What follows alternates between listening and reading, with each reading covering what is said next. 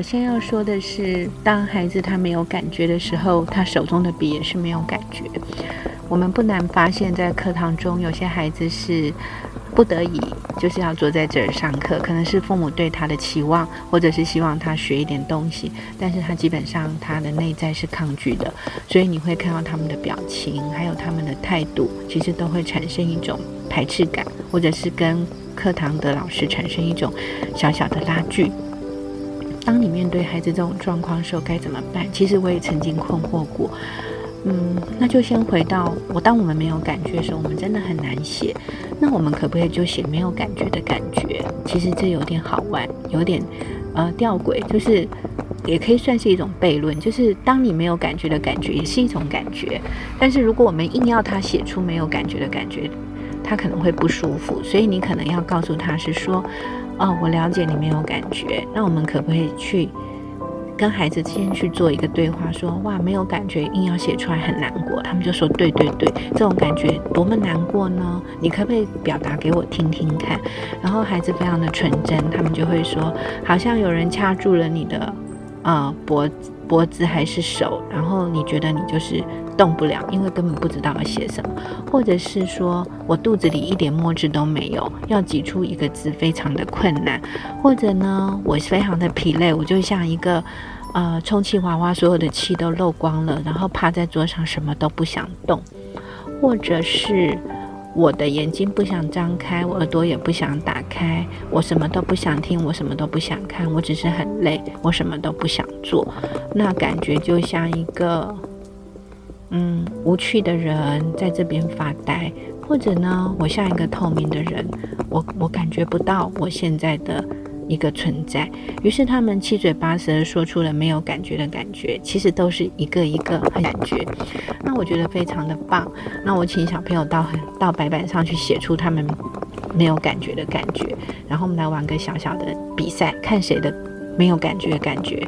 最能够让大家同理感受到那样的感觉，结果他们玩玩了起来。写完之后，我觉得那个能量就转化了，本来是那种抗拒啊、枯燥啊、对立啊、拉扯的那个能量就松掉了。它透过是一种抒发，就流动起来，变成一种游戏，就鲜活了起来。然后透过一个讨论，就是他有同理，然后跟孩子的内在产生了连接，整个状况就。有很大的一个扬声，那个扬声算是一种能量的扬声。当他们写完之后，他们就发现没有感觉的感觉，其实还蛮有趣的，因为他的表达很好玩。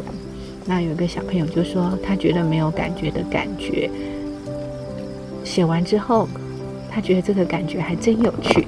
他发现了有趣的感觉是出现在他表达出这种没有感觉的感觉之后，他觉得其实还挺好玩的。嗯，我想这是一个我们怎么样去引导这个能量的一个转化。其实，在能量的光谱里头，呃，它就像我们说，我们可能会认为快乐跟悲伤是不一样，其实它都是情绪的一种能量。其实他不想做，跟他没有感觉，其实你也可以去透过一种呃顺势引导，去引领他去感受。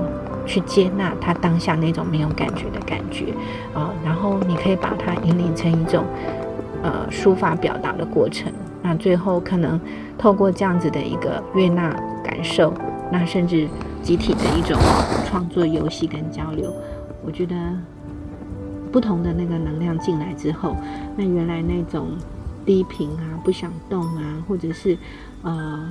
僵固性没有感觉的感觉，那个手中动不了的笔，它就开始活了起来。那其实有时候这样子的一个譬喻，会让你感觉到孩子他们内在没有感觉，感觉是如此的鲜活。有个小男孩写到说，嗯，他的代号就是一只小乌龟，因为他没有感觉的时候，就把自己缩到自己的乌龟壳里头，然后什么都不想听，什么都不想做。其实他们很可爱，他们的表达方式也真的很有趣。呃，其实我想回到当下这样的一个点，其实就是最好的出发点。但是我也是透过好几次、许多次的这样子的一个课室的呃跟孩子交流的经验中，我发现其实嗯，老师他必须要先回到自己的内在，先停顿下来，跟自己的感受在一起，把自己安顿好之后。才能够去引领这一群啊没有感觉的感觉的这种孩子，去抒发出他们当下的一个感受。